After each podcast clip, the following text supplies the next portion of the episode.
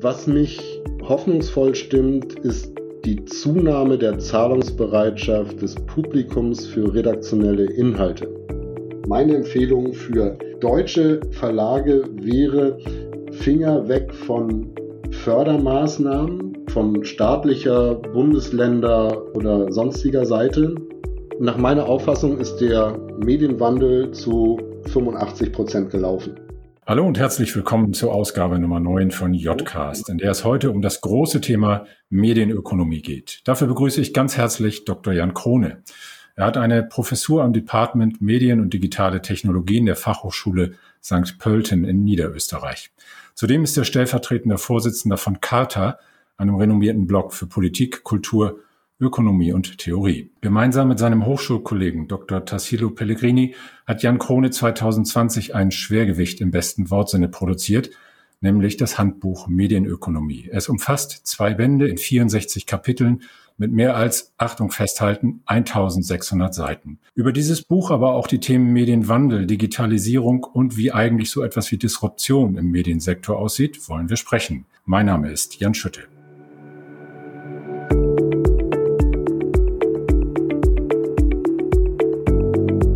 Jcast, ein Podcast zu Kommunikation und Medien.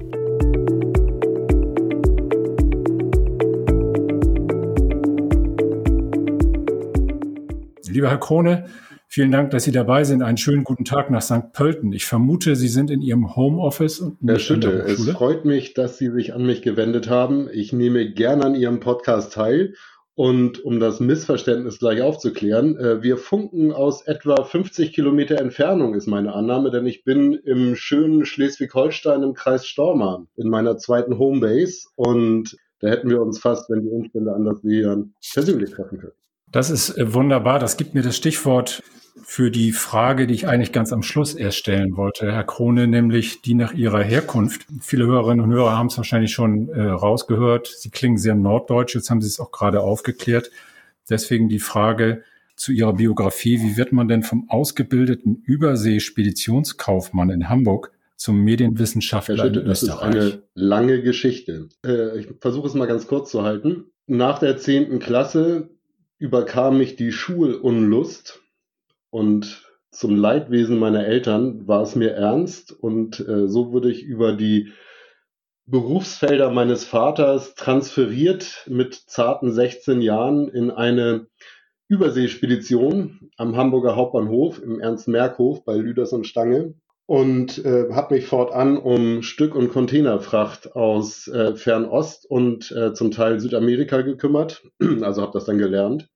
Und ein Kunde war Gruner und Jahr. Und wie Sie vielleicht wissen, das ist jetzt ein bisschen heikles Thema, äh, gibt es eine sehr große deutschsprachige Community in Südamerika, die aus sehr guten Gründen äh, Europa verlassen hat nach 1945 die allerdings äh, ein Bedürfnis hatten, sich mit deutschen Zeitschriftenartikeln und äh, ja, deutschen Journalismus von Gruner und Jahr einzudecken. Und äh, da haben wir dann monatlich knapp 1,5 Tonnen Zeitschriften per Schifffracht nach Buenos Aires verschickt. Wenn Sie so wollen, war das der Auftakt, der ist natürlich konstruiert, für meine medienökonomische Tätigkeit in äh, der ferneren Zukunft, äh, denn es ging um Medienvertrieb, analogen Medienvertrieb. Das ist eine spannende Geschichte und dann hat ja Ihr Hochschulweg über Berlin Sie nach Österreich geführt, genau. wenn ja, ich also das, richtig den, gelesen äh, habe. Mit der Lehre, das war schön und gut. Äh, jeder muss mal im Hamburger Hafen gearbeitet haben. Das habe ich mir dann auch zu Herzen genommen, habe dann aber die Prüfung vorgezogen und bin dann einen weiteren Hamburger Weg äh, auf ein Wirtschaftsgymnasium gewechselt, in der Schlankerei in Eimsbüttel, habe dort mein Abitur nachgemacht, also ein Wirtschaftsabitur äh, hatte äh, im Anschluss daran auch kein große, keine große Motivation, äh, wieder an den Schreibtisch äh, und den Hafen zurückzukehren, sondern habe mir gedacht, so jetzt will ich auch studieren. Kann nur in der nächstgrößeren Stadt sein. Hamburg kannte ich in- und auswendig. Und dann kam natürlich Berlin dazu. Und dort habe ich dann Publizistik und Kommunikationswissenschaft mit ein paar Nebenfächern äh, studiert, also die klassische Magisterlinie äh, und bin dort dann an der Hochschule geblieben, aufgrund günstiger Umstände und Neugier und Spaß am Gegenstand das führte dann dazu, äh, dass ich dort meine äh, Dissertation äh, am Fachbereich Politik und Sozialwissenschaften der FU absol erfolgreich absolvieren konnte. Hatte dann immer nur so, alle, die Ihnen zuhören und mal in der Wissenschaft tätig waren, wissen Sie, wissen, wie prekär das sein kann, wenn man Postdoc ist. dass man sich nämlich immer nur mit kurzen Verträgen umherschlägt, die dazu auch nicht gut dotiert sind. Und dann kam ein Angebot der Fachhochschule St. Pölten im Jahr 2006. Und äh, seitdem bin ich sehr zufrieden dort an der Fachhochschule. Die gibt sehr viele Möglichkeiten, äh, sehr interessantes Kollegium, Nähe zu Wien und ja, äh, das führt uns dann wieder hier zusammen im Norden. Sie sitzen im Kreis Stormann und betreuen Ihre Studierenden aus der Ferne online genau. oder wie? Äh, seit mittlerweile über einem Jahr äh, sind wir im kompletten Online-Betrieb für alle nicht substituierbaren Lehrveranstaltungen und äh, da das Hochschulpersonal äh, in der Impflogik doch auf hinteren Plätzen zu liegen scheint, äh, habe ich auch kein großes Bedürfnis, in Hörsaal oder in Seminarräume zurückzukehren, bevor das nicht erledigt ist. Vielleicht mögen Sie uns noch äh, ganz kurz mal skizzieren, was diese Fachhochschule im Bereich äh, Medien denn Also wir sind ein Hybrid. Also wir ähm, bearbeiten auf der einen Seite medienwirtschaftliche Themen genauso wie medientechnische Themen. Äh, ist also perfekt angelegt. Das war auch damals mit ein Grund, warum ich dann also aus Berlin nach St. Pölten gezogen bin, wenngleich das schon ein kleiner äh, Kulturschock, also nicht nur Kulturschock war, sondern auch ein dimensionaler Schock äh, den ich aber ganz gut verarbeiten konnte äh, mit der Nähe zu Wien. Ähm, und diese Verbindung von Technologie, also ICT äh, hin zu medienwirtschaftlichen Themen, ähm, hat mich dann, äh, hat mir auch den Anreiz gegeben, äh, dort in diesen äh, mir vertrauten Themen weiterzuarbeiten und mit äh, sehr interessierten äh, Studierenden, mit sehr interessanten Kollegen, die eben aus interdisziplinär aus sehr vielen verschiedenen äh, Disziplinen kommen, und äh, insofern war eigentlich dieses Handbuch Medienökonomie eine logische Konsequenz. Darüber wollen wir ja gleich nochmal sprechen. Ich würde gerne einsteigen äh, mal mit dem Thema allgemeiner Mediennutzung. Wenn ich Seminare zum Thema Medienwirtschaft leite, dann frage ich die Studierenden immer gerne, wer liest eigentlich noch eine gedruckte Zeitung und schaut linear Fernsehen mit einem echten TV-Apparat? Wie fallen Ihre Antworten hierzu aus? Also ich beziehe meine jetzt frei formulierten Thesen aus einer breiten Kenntnis von empirischen Evidenzen, die über die letzten 10, 15 Jahre erhoben wurden und äh, regelmäßig auch erhoben werden.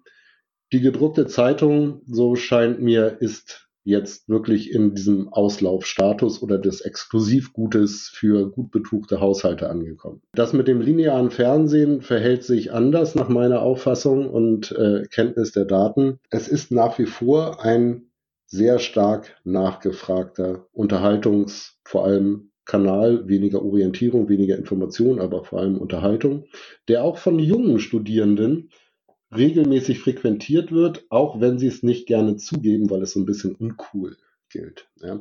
Andererseits waren äh, gerade die 14- bis 29-Jährigen noch nie eine große Linear-TV-Sehergruppe. Das heißt also, auch wenn wir in die 1980er oder 1970er Jahre meinetwegen zurückgehen, stellen wir fest, dass die 14- bis 29-Jährigen äh, immer die kleinste Gruppe der Fernsehnutzer und Nutzerinnen ausgemacht haben. Das heißt also, äh, klar, äh, die schauen äh, vor allem delinear, die haben auch einen ganz anderen strukturierten Tagesablauf mit äh, bisschen mehr Flexibilität in der, im Durchschnitt. Aber es gibt immer so kleine Fangfragen über Werbespots äh, oder was lief gestern Abend oder am Wochenende für äh, ein Format. Und äh, da gibt es doch schon sehr viel äh, zustimmendes Nicken unter den Studierenden. Übrigens äh, auch kein großer Unterschied zwischen einer Metropole oder ein bisschen ländlicher Gegend. Viele Menschen haben ja jetzt auch gerade im, im Lockdown ihre Mediengewohnheiten ein bisschen geändert, zwangsweise auch, weil sie mehr zu Hause sind, zum Beispiel ja. ein Streaming-Abo abgeschlossen. Nein, Haben Sie auch keine, schon eins? Äh, ich zahle äh, keine Abonnements für Unterhaltungszeit. Ist mir nicht wichtig. Da greife ich lieber zum gedruckten Buch und ziehe mich damit zurück. Ähm, mich berührt das nicht in dem Maße, dass ich denke, dort irgendetwas zu vermissen. Gibt es denn aus äh, wissenschaftlicher Sicht schon, sagen wir, erste zarte Erkenntnisse bezüglich der Auswirkungen dieser ganzen Corona-Pandemie auf die Mediennutzung? Das ist eine sehr spannende insgesamt. Frage, Herr Schitte. Und ähm, die zu beantworten, ist es eigentlich noch ein bisschen zu früh. Ich habe mit äh, Kollegen im letzten Jahr, so im Mai, Juni, haben wir uns überlegt, hm, wie machen wir das denn jetzt in unseren Lehrveranstaltungen? Wollen wir auf die Sondereffekte der Corona-Pandemie in der Mediennutzung, Medienwirtschaft, Medienproduktion schon eingehen und das in unsere Lehrmaterialien aufnehmen.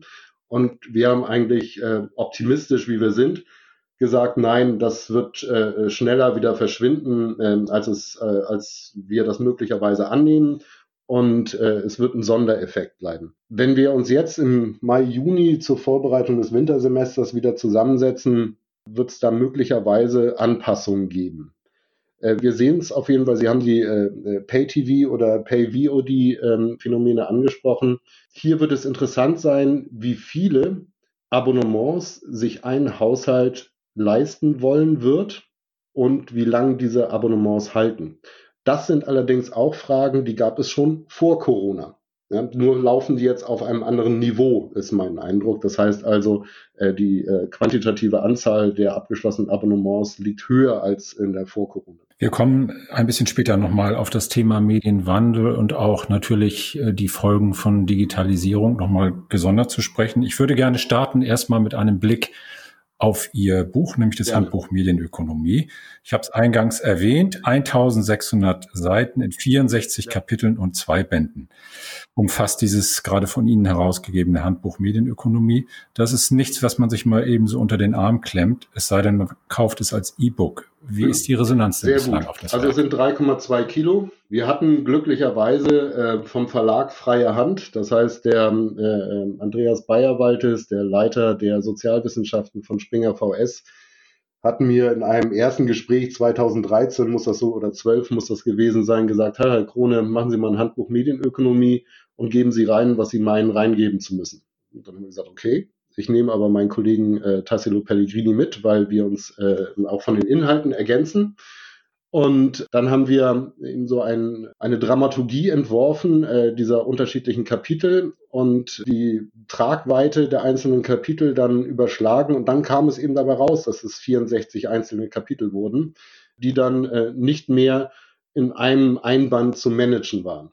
Und die Resonanzen, äh, weil über 80 Kolleginnen und Kollegen aus dem gesamten deutschsprachigen Raum, also Deutschland, Österreich und der Schweiz, hier beigetragen haben, ist enorm. Ja, also sie ist möglicherweise nicht in dem Maße sichtbar, äh, wie es in den populären Medien um Themen geht, die gerade fliegen, aber in der Fachcommunity ist die Dankbarkeit und die Anerkennung schon sehr stark vernehmbar und das war letztendlich auch unser Ziel mit dem Verlag zusammen, hier ein äh, aktuelles Werk vorzulegen, das eben sowohl online als auch im Print erscheint, Online ähm, ist es eine Living Edition, das heißt, alle Autorinnen und Autoren haben die Möglichkeit, ihre Texte fortlaufend zu aktualisieren. Man bekommt dann jedes Mal eine neue Doc äh, Document Object Identifier, das heißt, es gilt immer wieder als neue Veröffentlichung.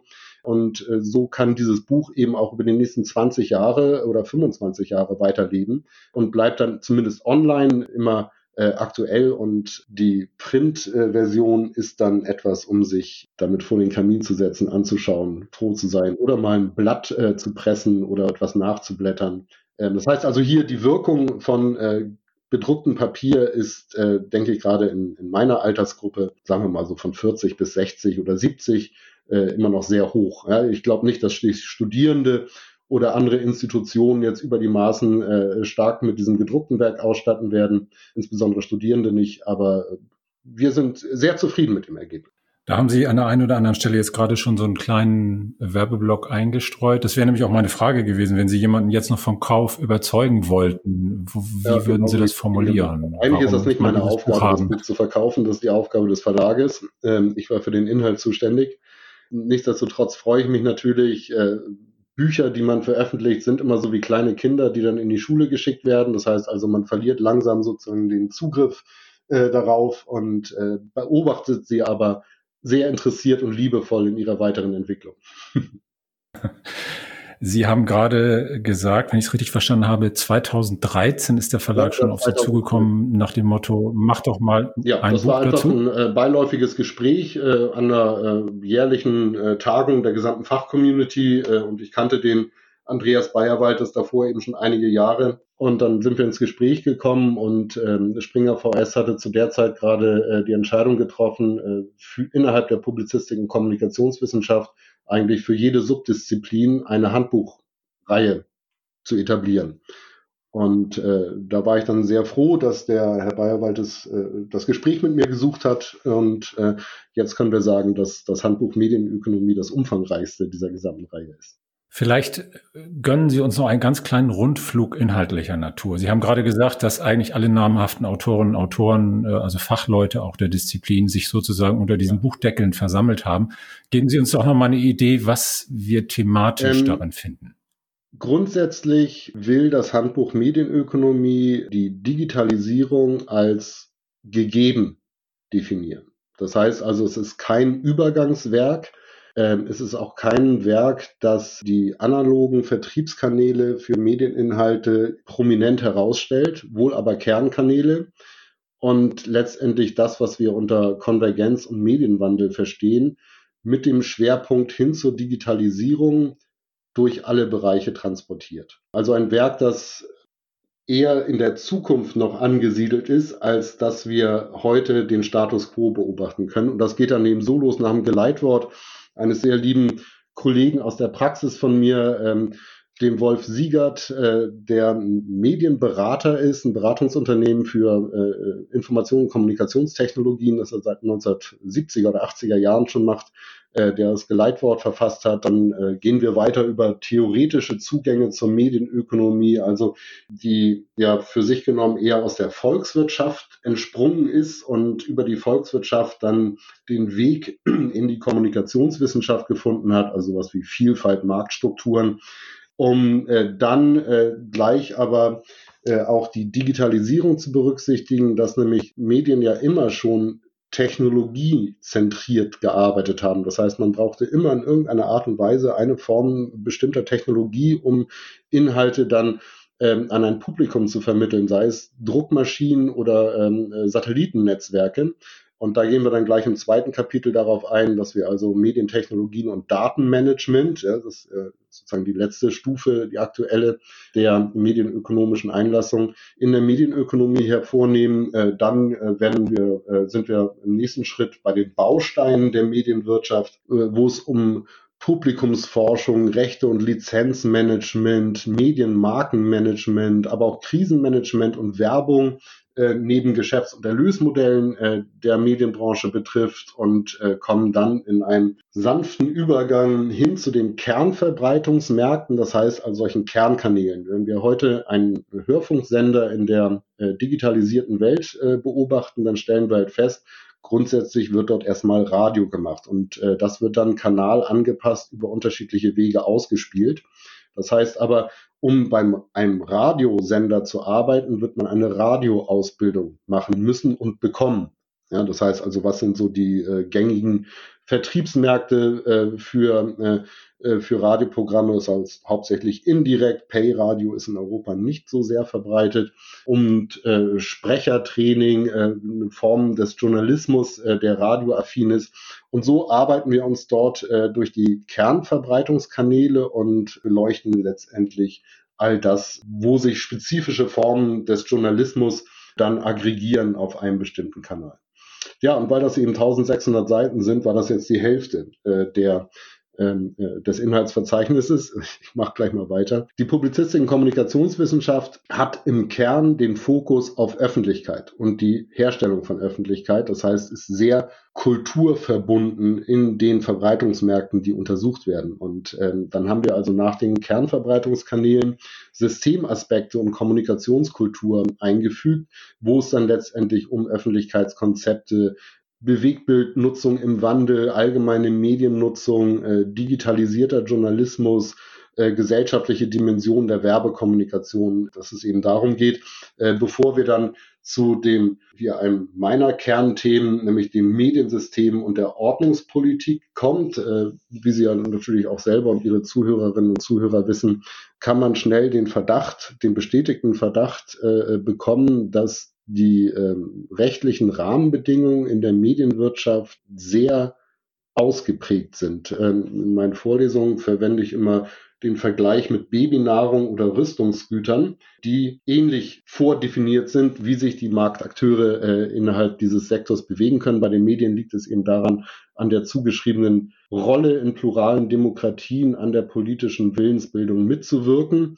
Und äh, das führt eben dazu, äh, neben Persönlichkeitsrechtsaspekten, Jugendschutzaspekten, äh, dass es dort zu einem äh, sehr dichten Geflecht an Rahmenbedingungen kommt. Und das ähm, arbeiten wir dann im vor, im vorletzten Kapitel auf, um dann abschließend noch einmal ein äh, rein wissenschaftliches Kapitel beizugeben, mit welchen wissenschaftlichen Methoden arbeitet denn die Community in der Medienökonomie. Das heißt also, um die theoretische Modellierung dann äh, zu bestätigen oder zu verwerfen. Ja, und dann haben wir die 1621 Seiten auch schon geschafft. Ja, vielen, vielen, vielen Dank für diesen äh, sehr kompakten Überblick. Und äh, das wird schon deutlich, dass das ein sehr, sehr facettenreiches Werk ist. Gab es denn eigentlich, weil Sie vorhin das schöne Bild benutzten, man kann mit dem gedruckten Buch schön vorm Kamin sitzen. Haben Sie selbst auch so einen Moment im zurückliegenden Winter gehabt, wo Sie dieses Buch nochmal aufgeschlagen haben und tatsächlich selbst nochmal irgendwo eine, eine Erkenntnis hatten oder einen Aha-Effekt, wo Sie sagen, Mensch, das war mir so auch noch nicht klar. Also, also gab es da so einen Moment? Ich nutze jede Möglichkeit, mich irgendwie äh, in eine seelische Ruheposition zu bringen. Formuliere ich jetzt mal ganz weit. Punkt zwei, ich kenne alle Texte auswendig. Also wir haben sie ja ähm, in einem aufwendigen Verfahren äh, gereviewt, das heißt also begutachtet. Wir haben Autorinnen, Autoren, Autoren, Duos angesprochen, angeschrieben. Wir haben uns dann Abstracts schicken lassen ähm, haben äh, die inhaltliche Konzeption weitergedreht und dann in einem Double Transparent Peer Review Verfahren die einzelnen Texte freizugeben für die Produktion. Das heißt also, in der Wissenschaft ist äh, für Journals, das heißt also für äh, wissenschaftliche Zeitschriften, ist so ein Double Blind Peer Review Verfahren der Alltag. Das heißt also, äh, Texte, die eingereicht werden bei wissenschaftlichen Zeitschriften, äh, Medien und Kommunikation beispielsweise vom Hans-Bredow-Institut, Leibniz-Institut äh, an der Universität Hamburg, die Medien und Kommunikation herausgeben. Dann äh, gibt man dann einen Text hin, versucht den äh, zu veröffentlichen und äh, zwei nicht bekannte Kollegen oder Kolleginnen äh, werden von der Redaktion dort ausgewählt und äh, begutachten den Text und man kriegt dann ein, äh, ein Ergebnis dieses Gutachtens, das dann entweder heißt Ablehnung, Überarbeitung oder Annahme. Und wir haben das für das Medien für das Handbuch Medienökonomie äh, so gehalten, dass eben die einreichenden Autorinnen und Autoren wussten, wer die Texte reviewt, wir das aber unabhängig voneinander getan haben. Das heißt, der Tassilo Pellegrini hat seine Kommentare rangeschrieben, ich habe meine Kommentare rangeschrieben und sind dann so im Änderung nachverfolgen Modus äh, mit den Autorinnen und Autoren äh, so lange fortgeschritten, bis wir alle der Meinung waren, jetzt haben wir es, jetzt kann es veröffentlicht werden. Ja, ein sehr langes Verfahren und da wird äh, dann auch nochmal deutlich, warum von der Idee des Buches bis zur Veröffentlichung dann doch auch erheblich ja, Zeit wahrscheinlich ins Land geht. Ne? Ja, genau. also Glückwunsch zu diesem Buch. Ich würde gerne in einen sozusagen Praxisblock eintauchen. Wir haben vorhin drüber gesprochen, Medienwandel ist in vollem Gange, Digitalisierung, Bezahlschranken, Fusionen bei großen Verlagen, Stellenabbau, Roboterjournalismus oder Urheberrecht. Man kann täglich Schlagzeilen aus der Welt der Medienwirtschaft lesen. Welche hat Sie in letzter Zeit besonders gefreut und welche hat Ihnen eher Angst gemacht? Ja, das sind jetzt zwei Pole, die Sie da abfragen. Überrascht hat mich nichts. Bedenklich finde ich den intransparenten Austausch von personenbezogenen Daten zwischen Unternehmen oder Behörden, die die Datenspender nicht überblicken oder nachvollziehen können.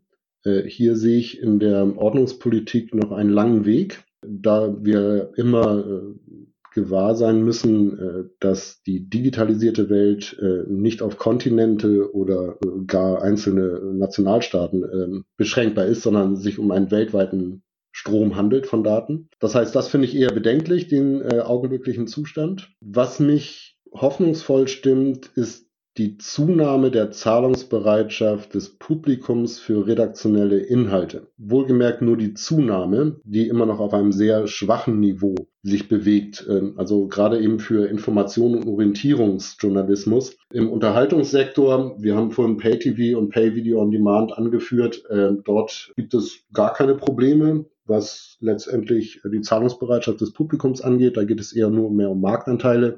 Äh, soweit ist der redaktionelle Informations-, Nachrichtenjournalismus noch nicht. Das ist ein interessanter Punkt, den Sie gerade nochmal ansprechen, nämlich Ihre Beobachtung äh, der, wenn gleich äh, langsam zunehmenden Zahlungsbereitschaft. Ich stolper in letzter Zeit oft über den Punkt, es gibt ja sehr viel Medienforschung auch jetzt im Zuge von Corona und da gibt es einerseits äh, ein gewachsenes Vertrauen in Qualitätsjournalismus und gleichzeitig große Kritik bis Misstrauen gegenüber den äh, auch etablierten Medien andererseits. Sind das durch die Sind das durch Digitalisierung verstärkte Effekte oder ist unsere Mediengesellschaft inzwischen so ähm, polarisiert? Ich würde äh, Ihre erstere, erste Erklärung bevorzugen. Das heißt, das äh, ist wahrscheinlich durch einen äh, Digitalisierungseffekt äh, aufgekommen. Medienvertrauen und Medienmisstrauen gibt es, gab es, ähm, seit es Medien gibt. Sie erinnern sich vielleicht an dieses überlieferte Sprichwort, also mit dem Boten, der Überbringer schlechter Nachrichten, den hängt man zuerst. Das kommt irgendwie aus dem Mittelalter, wenn mich nicht alles täuscht. Und äh, diesen Effekt sehen wir bis heute. Der Digitalisierungseffekt, der damit meiner Ansicht nach äh, zusammenhängt, ist der, dass die äh, Wechselkosten von einer Medienmarke zu einer anderen heute so gering sind. In der analogen äh, Medienwelt hatten wir in den Haushalten eine sehr stabile Anzahl von einzelnen Medienmarken, die rezipiert wurden. Das heißt, man hatte seine überregionale Tageszeitung meinetwegen, man hatte eine Boulevardzeitung, die man sich gekauft hat, vielleicht noch eine regionale Tageszeitung einer Marke. Äh, dann hat man die Tagesschau geguckt oder heute, je nachdem, äh, vielleicht ab und zu mal ins private Fernsehen hineingeschaut. Hatte seine zwei, drei Zeitschriften, die man gelesen hat. Es gab keinen äh, nennenswerten Internetzugang, jedenfalls nicht zahlenmäßig. Und äh, daraus haben, hat sich das Publikum dann relativ leicht ihr eigenes Weltbild zusammensetzen können. Heute sehen wir, dass wir von einer Medienmarke, von einer Blattlinie, also jetzt übergreifend Radio, Fernsehen, Zeitschriften, Zeitungen, also von einer Blattlinie in die nächste stolpern, äh, die natürlich alle andere Schwerpunkte, andere Form der Beleuchtung anbieten. Und das Ganze wird dann noch verstärkt durch die äh, Plattform der Social Media. Und das führt dann zu Desorientierungs- und Irritationsmomenten. Und damit erkläre ich mir diese zum Teil sehr aufgeregte Diskussion innerhalb dieses Rezeptionskosmos, wenngleich ich einschränkend sagen muss, über diejenigen, die laut irritiert sind in den sozialen Medien, müssen wir festhalten, dass das eine statistisch irrelevante Größe ist. Gemessen an der Gesamtbevölkerung von Deutschland 80 Millionen plus, gibt es einige empirische Untersuchungen, äh, die äh, nicht zuletzt auch vom Hans-Bredow-Institut in Hamburg vom Kollegen Sascha Höhlig, die deutlich äh, gemacht haben, dass die quantitative Anzahl der laut Kommunizierenden in keinem Verhältnis zur Gesamtgröße des Publikums steht dass diese häufig zitiert werden. Also wenn jemand äh, bei Twitter wieder auf der Tastatur ausrutscht oder äh, falsch swiped, liegt natürlich auch daran, dass von Ihnen schon genannte Phänomen zutage tritt. Ähm, Journalismus ist heute kein attraktiver Beruf mehr. Mich wundert es auch nicht, dass Sie als PR-Agentur äh, hier mit mir ein journalistisches Interview führen, weil dort die Ressourcen fehlen, die Zeit fehlt und äh, mehr oder weniger das Ganze sich zu einem Desktop-Journalismus entwickelt hat. Das heißt, man schaut nur noch auf den Bildschirm, wo ist etwas, wo passiert etwas, also im Schnitt, ja, wohlgemerkt, Ausnahmen bestätigen hier die Regel, auch noch vielfältig, und äh, transportiert das vielleicht auch mit so einer kleinen, mit einem kleinen Missverständnis, als dass man denkt, über die sozialen Medien endlich das Publikum beobachten zu können. Das ist ein Irrtum. Äh, man beobachtet nur den ganz kleinen, lauten Teil eines Publikums, aber nicht das Publikum. Aber weil es so schön einfach ist und weil Journalismus ja immer zuspitzen möchte, korrekt, man muss auch letztendlich die Rezipienten dann äh, anreizen, ähm, äh, sich selber dann Gehör zu verschaffen, aufmerksam zu sein, führt dann genau zu diesen Momenten. Das, was Sie gerade äh, ausgeführt haben äh, zum Thema journalistisches Interview, da würde ich gerne eine Aussage von Ihnen aus, aufgreifen, äh, die Sie mal im Online-Magazin Carta geschrieben haben. Da heißt es nämlich, dysfunktionale Ausprägungen wie Storytelling oder Content Marketing verwässern die Orientierungsfunktion des Journalismus online.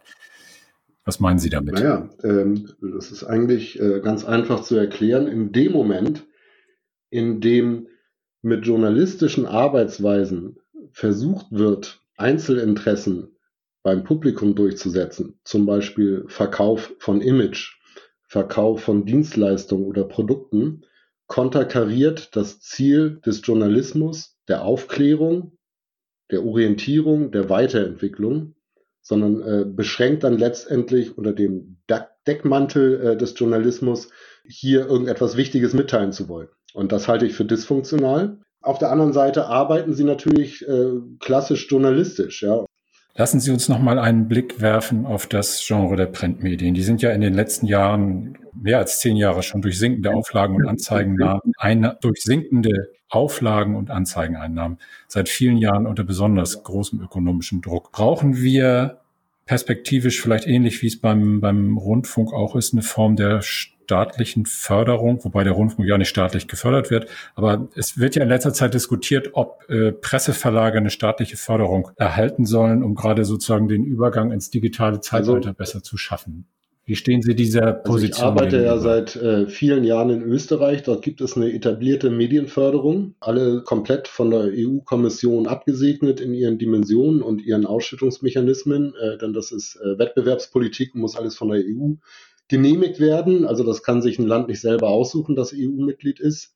Äh, ich würde davon trotzdem abraten. Äh, der österreichische Journalismus ist in der Innenpolitik nicht so stark wie in der Außenpolitik. Das traue ich mich jetzt hier zu sagen, sitze in Norddeutschland und meine Kolleginnen und Kollegen äh, sitzen in Österreich, aber das werden Sie sich anhören können. Sie werden es auch selber wissen. Vielmehr sollte, äh, sollten sich die Verlagsmanagerinnen und Manager darauf konzentrieren, die enorme Reichweite ihrer Angebote, die sie online erreichen. Also es ist ja nicht nur so, dass die Anzeigeneinnahmen und die Auflagenzahlen zurückgehen in dem klassischen gedruckten Geschäft. Parallel dazu steigt die Reichweite im Online-Sektor.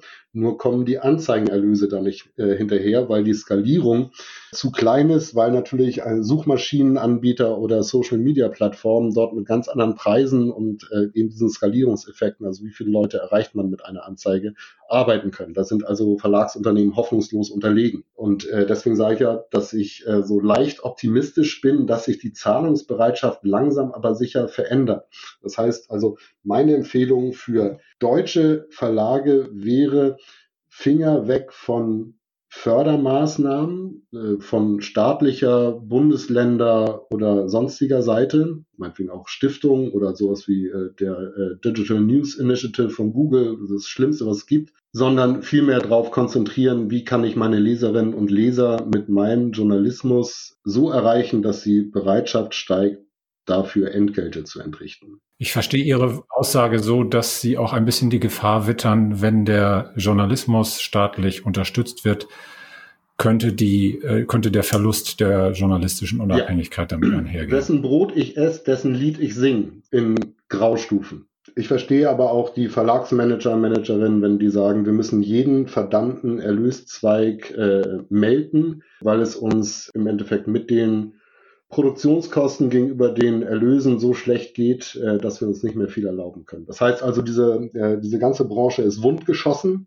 Das müssen wir jetzt einfach mal festhalten und äh, wird wahrscheinlich noch einige Jahre brauchen, bis der digitale entgeltliche Vertrieb ein Level erreicht hat, äh, dass man doch wieder sehr souverän mit Information und Rezeption umgehen kann. Stichwort Digitalisierung und Disruption, was ich eingangs erwähnte. Was glauben Sie, dürfen wir im Mediensektor diesbezüglich zukünftig noch weiter erwarten? Sie haben gerade gesagt, diese erheblichen Umbrüche in der, in der Printbranche. Wie sieht's in den anderen Bereichen aus? Fernsehen, zunehmende Konkurrenz durch Streaming, Rundfunk äh, auch mit Fragezeichen zu versehen. Ähm, wie würden Sie die ja, Perspektive beurteilen? Sie jetzt äh, durchklingen lassen. Also ich habe ja, äh, wie Sie auch wissen, diese Reihe Medienwandel kompakt seit 2010 in vier Bänden herausgegeben, die immer so eine Fieberkurve durch die Blogs beschrieben hat zur Digitalisierung, zur Medienkonvergenz. Nach meiner Auffassung ist der Medienwandel zu 85 Prozent gelaufen. Jetzt muss die Bevölkerung, die medienwirtschaftlichen Akteure, die Werbewirtschaft, die Politik, also alles, alle Faktoren, die so auf so ein Mediensystem einwirken, mit den Ergebnissen zu leben lernen. Die Dinge, die sich disruptiv äh, nach meiner Auffassung noch verändern werden können, ist die Sprache. Das heißt also äh, Übersetzung in Echtzeit in beliebige Sprachen, Spanisch, Frank Französisch, Italienisch, Deutsch, Niederländisch, Irisch. Das wird mit Sicherheit nochmal die Medienbranche in den nächsten Jahren äh, begleiten. Es gibt da so ein Kölner Unternehmen, DeepL, die schaffen heute Übersetzungsleistungen, das ist der Wahnsinn, muss man einfach sagen. Ja, also das verbunden mit 5G Mobilfunk, äh, die dann cloudbasiert äh, eine enorme Rechenleistung über einen kurzen Weg äh, zur Verfügung stellen können. äh, wird äh, uns näher an diesen äh, sagenumworbenen mythischen Babelfisch heranbringen von Douglas C. Adams, dass wir also durch die Welt reisen können, wenn es dann mal wieder geht und uns mit jedem Menschen in unserer Muttersprache unterhalten können und der äh, Kommunikationspartner auch letztendlich in seiner Muttersprache antwortet. Das heißt, wir das, die gesamte Bandbreite unserer Ausdrucksfähigkeit äh, für äh, interpersonale Kommunikation verwenden können. Da freue ich mich drauf. Sprechen Sie ja das ganze Thema der künstlichen Intelligenz ah, an? Da bin ich ein bisschen vorsichtiger. ähm, mein Abstand dazu ist, äh, der Mensch strebt nach der Reproduktion seiner selbst. Und äh, dieses Ziel haben wir noch nicht erreicht. Äh, wenn das Ziel erreicht wird, heißt das Reproduktion von menschlicher Dummheit. Das wird künstliche Intelligenz im fertigen Stadium sein. Das heißt also, ein Staubsaugroboter, äh, der eine Gewerkschaft gründet, den Dreck unter den Teppich schiebt und sich äh, lieber äh, sehr hohe Stromqualität äh, gibt, anstatt zu arbeiten. Bis dahin sind das äh, meist so schwache Formen der KI, das heißt, die äh, von Menschen programmiert werden, bisschen weiter dazulernen und uns in unserem Alltag unterstützen. Wobei ja schon zahlreiche äh, Pilotprojekte und äh, Tests laufen auch mit äh, automatisiertem mhm. Journalismus, jetzt beispielsweise bei Zeitungen. Wie, wie weit ist die Entwicklung Sehr da weit. eigentlich vorangeschritten? Also gerade bei ähm, journalistischen Themen wie Sportnachrichten, Wetternachrichten, Börsenkursgeschichten, äh, äh, also letztendlich der Journalismus, der sich permanent wiederholt, äh, nur andere Form, andere Daten erhält, aber in seiner Dramaturgie eigentlich immer gleich bleibt. Dort ist die österreichische Presseagentur, die APA, mit einer eigenen Sektion sehr erfolgreich und sehr innovativ, äh, die das dann also auch an ihre, ist Genossenschaft, an ihre äh, äh, Teilhaber dann weiter vermittelt, damit die das einsetzen können. Ähm, ich sehe es auch teilweise an Fachinformationsdiensten, die weltweit operieren, die dann einfach nur in die Sprachen rückübersetzt werden, wo sie letztendlich ausgespielt werden. Das merkt man immer noch mal an dem einen oder anderen Ende, wo dann mal irgendwie etwas nicht so ganz stimmt im Satz, aber das nimmt man dann hin, weil man ja eigentlich doch nur an der Sportnachricht irgendwie interessiert ist. Also gerade beim Sportjournalismus, äh, Wirtschaftsjournalismus und äh, Wetterjournalismus fällt es mir auf. Ist auch ein Mittel der Stunde. Nochmal, die Ressourcen in den ähm, tagesaktuellen Redaktionen sind knapp und müssen verteilt werden. Und solange es das Publikum nicht stört und es weiter nachgefragt wird, ja, nehmen wir es so hin. Ein Thema würde ich gerne noch ansprechen, weil Sie gerade auch das äh, Stichwort Ressourcen in den Redaktionen erwähnten. Diese Newsroom-Technologie, diese Newsroom-Idee hat sich an sehr vielen Verlagshäusern durchgesetzt. Also die, die Verdichtung der journalistischen Arbeit äh, sehr stark voranzutreiben und vor allem die crossmediale Ausspielung. Jetzt haben wir ja seit einem Jahr Corona und ich musste immer so ein bisschen schmunzeln, weil viele Zeitungen, auch hier in Hamburg, äh, wir dann plötzlich entdeckt haben, dass Zeitungen machen aus dem Homeoffice ganz wunderbar klappt. Also wird es eigentlich eine Rückkehr zu diesen Modellen geben oder war das vielleicht eine Brücke? Also es ist ja eigentlich so eine Glaubensfrage. Brauchen wir ein Newsroom oder nicht? Also ich kenne ähm, einige Redaktionen in Deutschland, die Newsrooms betreiben und solche, die es wieder nicht tun. Ähm, je Boulevard der Journalismus, desto besser funktionieren meines Erachtens Newsroom-Konzepte, weil es dort mit schnellen, bunten Informationen äh, äh, man zu tun hat, äh, die dort verarbeitet werden. Je tiefer äh, die journalistische Arbeit geht, desto störender Newsrooms. Ja, also irgendeine lange Reportage oder ein Bericht eines Auslandskorrespondenten die werden schon froh sein, wenn sie dann mal zwei, drei Tage oder länger oder auch mal kürzer Zeit haben, sich um äh, die eigene Geschichte dann zu kümmern, um äh, nicht in einem äh, Bienennest zu sitzen, wo es um sie herum summt und man möglicherweise äh, Konzentrationsdefizite dann mitnimmt, die sich dann wieder auf das Produkt äh, oder auf den Artikel dann auswirken. Also ich denke, das ist ähm, eine Entscheidung, die äh, jeder Verlag, jedes ähm, audiovisuelle Medienunternehmen äh, für sich selber treffen muss und auch trifft. Die aktuelle Diskussion in Österreich beim ORF, also dem öffentlich-rechtlichen Rundfunkanbieter in Medienanbieter, muss man eigentlich korrekt sagen, in Österreich vergleichbar von, den, von der Struktur mit dem ZDF. Dort war auch oder ist eine Newsroom-Architektur geplant, genau eben mit diesen Begriffen äh, umgeben wie Crossmedialität und Ausspielung angepasster Informationen auf unterschiedliche Kanäle und die stößt auf enorme Kritik, weil äh, die, äh, diese Struktur als Verletzung der Binnenpluralität angesehen wird. Das heißt also, die Entscheidung welche Inhalte veröffentlicht werden, äh, liegen bei zu wenigen Menschen. Zusammengefasst, Newsroom oder nicht, ist eine Unternehmensentscheidung und sollte dann auch äh, der eigenen Überzeugung angepasst sein. Es gibt viele Argumente dafür und viele dagegen. Ja, da bleibt die Entwicklung abzuwarten. Herr Krone, wenn ich Ihnen so zuhöre die ganze Zeit, dann ähm, sind da viele kritische Aspekte zu hören, aber insgesamt würde ich Ihre Sichtweise auf die Entwicklung der Medienlandschaft doch eher als positiv interpretieren. Nein, Oder liege ich da falsch? Fällt mir jetzt schwer, das in ein, zwei Sätzen nochmal auf den Punkt zu bringen, aber ich habe Zutrauen. Zutrauen in die Kräfte des Marktes, wie man so schön sagt. In eine liberale, plurale Demokratie, äh, die es möglich macht, sich mit vielen Sichtweisen, Aspekten, aber auch unternehmerischen Zugängen äh, im Markt äh, zu befassen und dass da immer einiges dabei ist, was einem nicht so behagt äh, und anderes, was einem mehr behagt, gehört letztendlich zu diesem Liberalismus. Das heißt, ich muss auch damit klarkommen, äh, wie das bestimmte Aspekte nicht so laufen, wie ich sie mir vorstelle. Herr Krone, bleibt zum Schluss noch die Frage, arbeiten Sie gerade an irgendwelchen spannenden Projekten? Haben Sie das nächste Buch vor der Brust? Äh, was machen Sie an der Hochschule, ein Forschungsprojekt? Lassen Sie uns da noch kurz einen Einblick In Österreich haben. sind gerade Ferien. Osterferien und ich habe die äh, Gelegenheit beim Schopfe gepackt und habe mir Urlaub genommen.